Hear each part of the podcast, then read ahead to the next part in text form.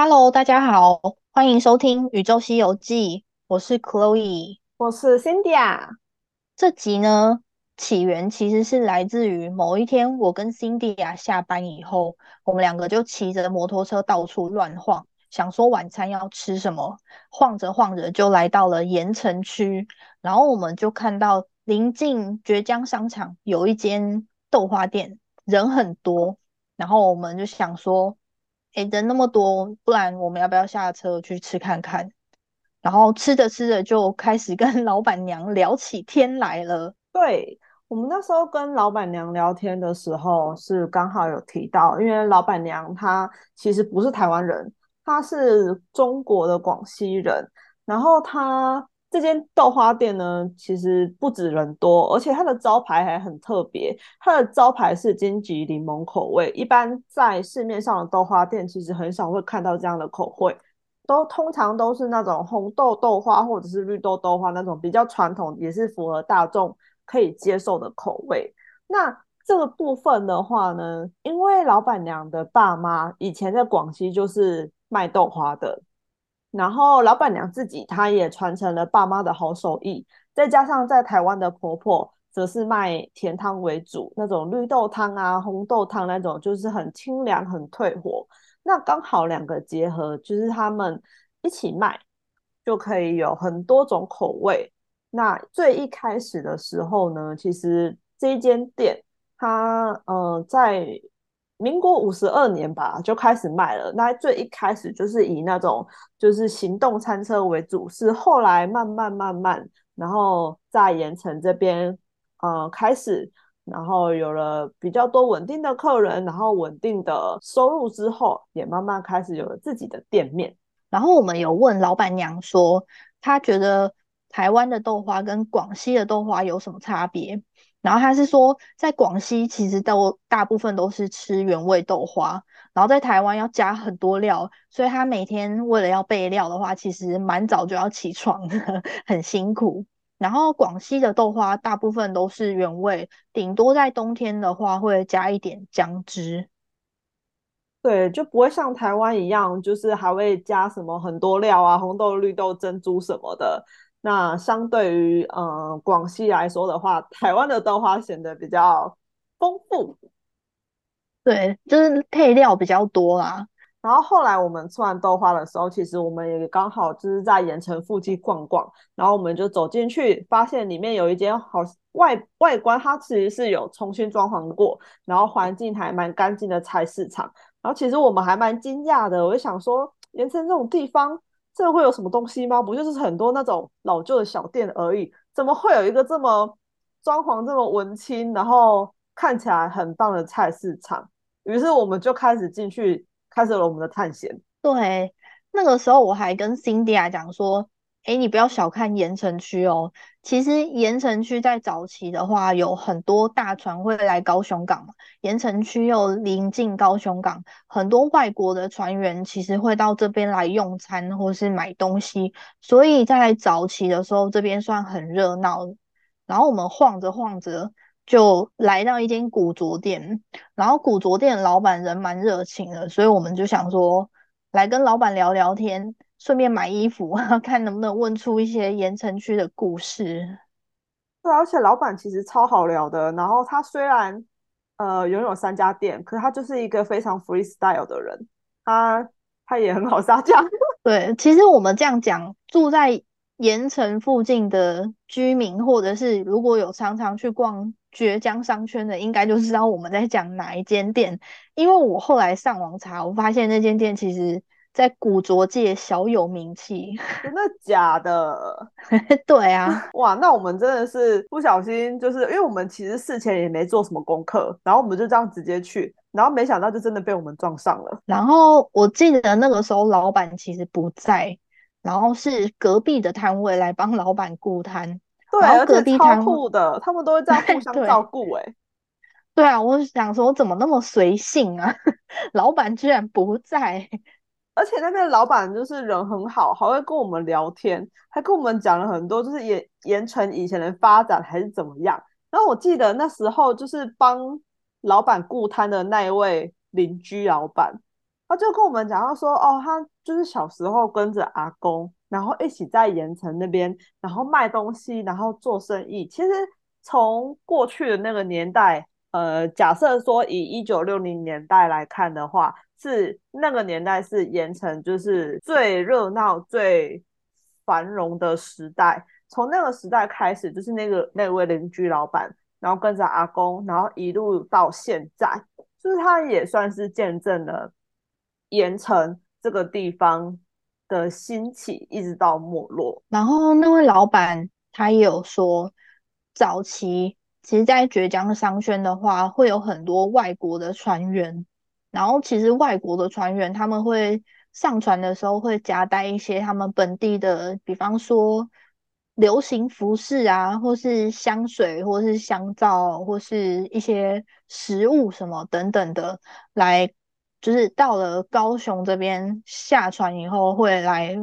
浙江商圈这边卖给当地的店家，然后店家再就是卖给消费者这样。而且那些消费者不是一般的消费者，他们是有比较有算是社经地位，然后有消费能力的人。然后那时候听邻居老板还介绍说，还有一些什么黑道啊。就是会过来买呀，这样子。因为早期其实没有所谓的百货公司，然后那个时代可能也没有所谓的代理商，所以其实很多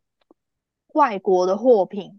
就是那个年代俗称的舶来品，都是这样子夹带进台湾的。然后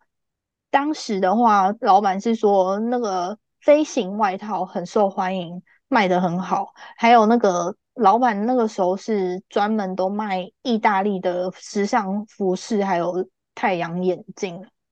就欧美风的，走欧美对欧美风的 对。然后现在其实，嗯，过去那时候他是那个年代，好像是在意大利的米兰，那就是会有就是流行什么的，然后那时候就是流行就是那种宽松版的。衣服，然后飞行夹克。现在的话，大家都是倾向于就是韩风为主，但是在过去就是比较偏向于就是意大利米兰的风格。那刚刚就是 Chloe，就是你有提到的说，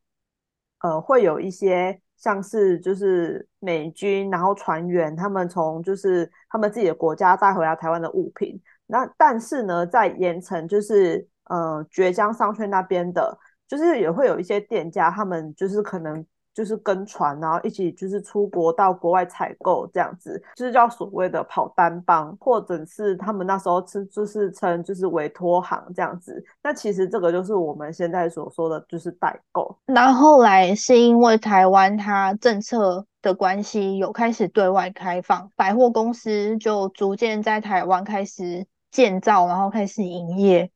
所以这个跑单帮的这个买卖方式就逐渐没落，因为当时老板有提到说，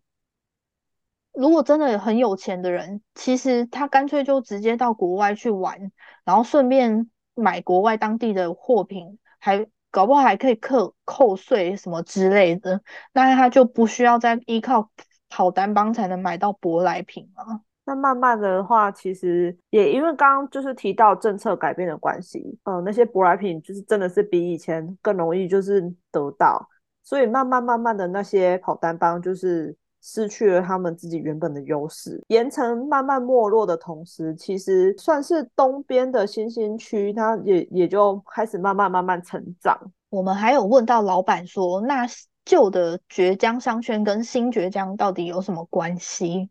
老板那个时候是说，因为当时浙江商圈真的很多店家进驻，已经很饱和了，就没有办法再进驻新的店家，所以他们很多人就是往外扩展，就是到了现在的新浙江去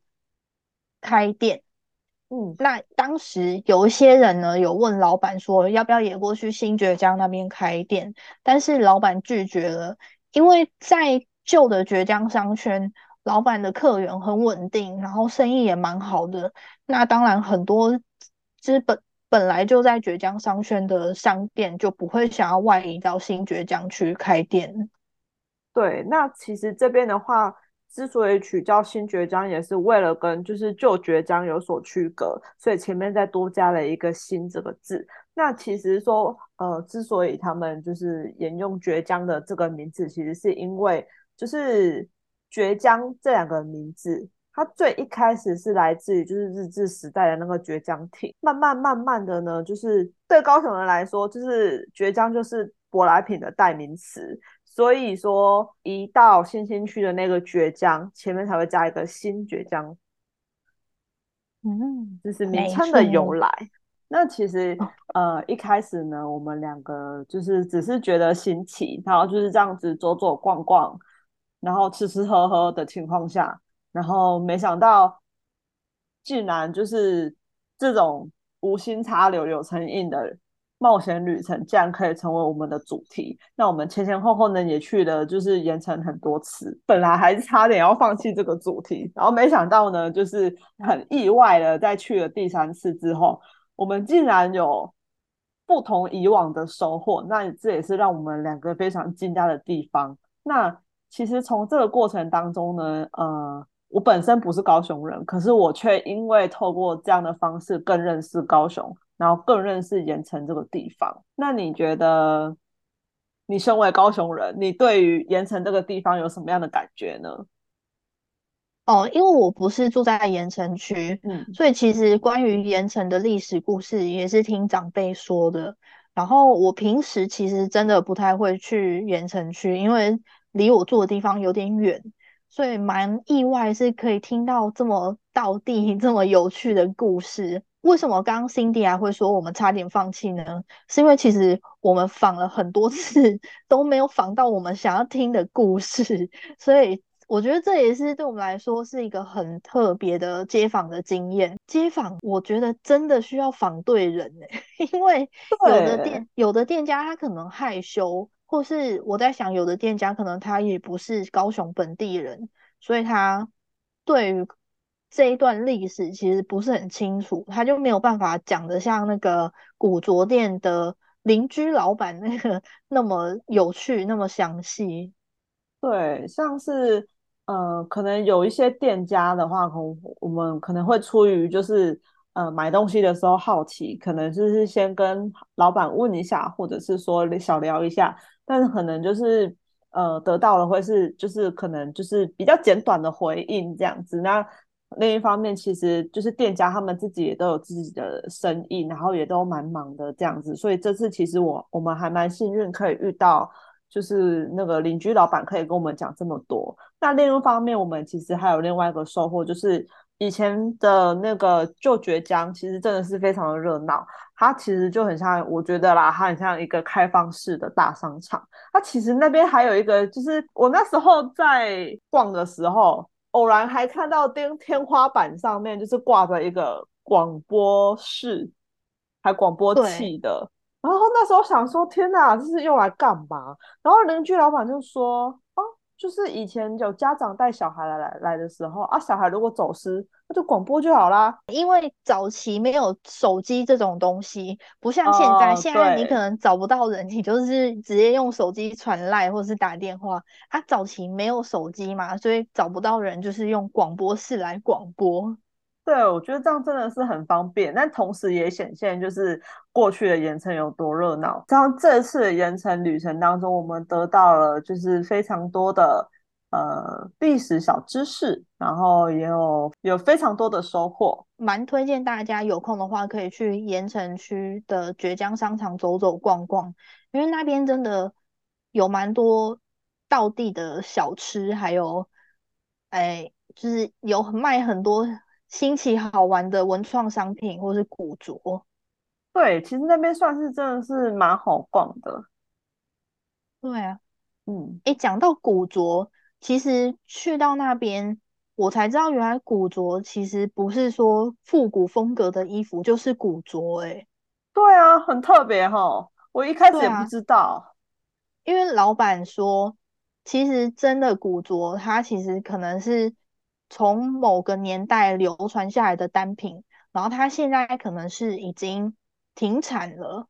那如果是现代复古风格的衣服，它可能是由现代的设计师来设计。那现代的设计师如果依照现代的版型或是现代的布料跟剪裁的话，其实不一定能够完整的复刻那个年代的时尚经典。所以其实，呃，真正的古着它反而是放了很久，例如说像是可能十几二十年的库存新品。才是真正的古着。然后走进绝江商圈的时候，会看到很多店面上面他写的很多什么什么商行，什么什么什么行。那一开始我们觉得很特别，为什么每一家店都要这么的统一，什么什么行这样子？我们都是九零后出生的人，那其实那个我们出生的年代，就是盐城早就盐城早就没有过去。那么热闹，那么繁荣了，它其实已经没落了。所以新一代的人并不知道说什么什么行这代表什么意思，是因为我们看到了，就是它这么统一，我们才觉得很奇怪，为什么每间都这样？后来发现原来其实就是代表什么什么商店，什么什么，他以前那个行就是商店的意思。我我就觉得哦天哪，我们又学到了个小知识呢。其实这一趟旅程的话呢，其实对我们来说是意义非凡，也是非常特别的。呃，这一整段的过程呢，其实都没有想过，我们一开始，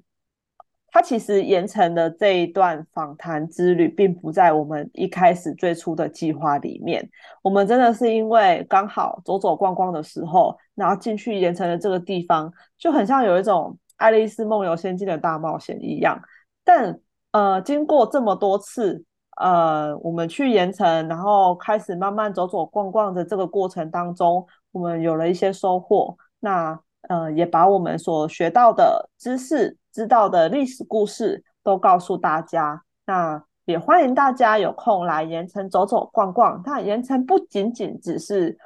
呃绝佳商圈而已，它其实周边还有很多，像是博尔艺术特区也是在盐城这边的话呢，假日的时候也都会有一些。可爱的小市集，然后大家可以来走走逛逛。那非常感谢今天大家的收听，欢迎点击下方链接进我们的 IG 官方网站，帮我们点个赞，或是帮我们点个追踪。那感谢大家的收听，我们下次见哦，拜拜，拜拜。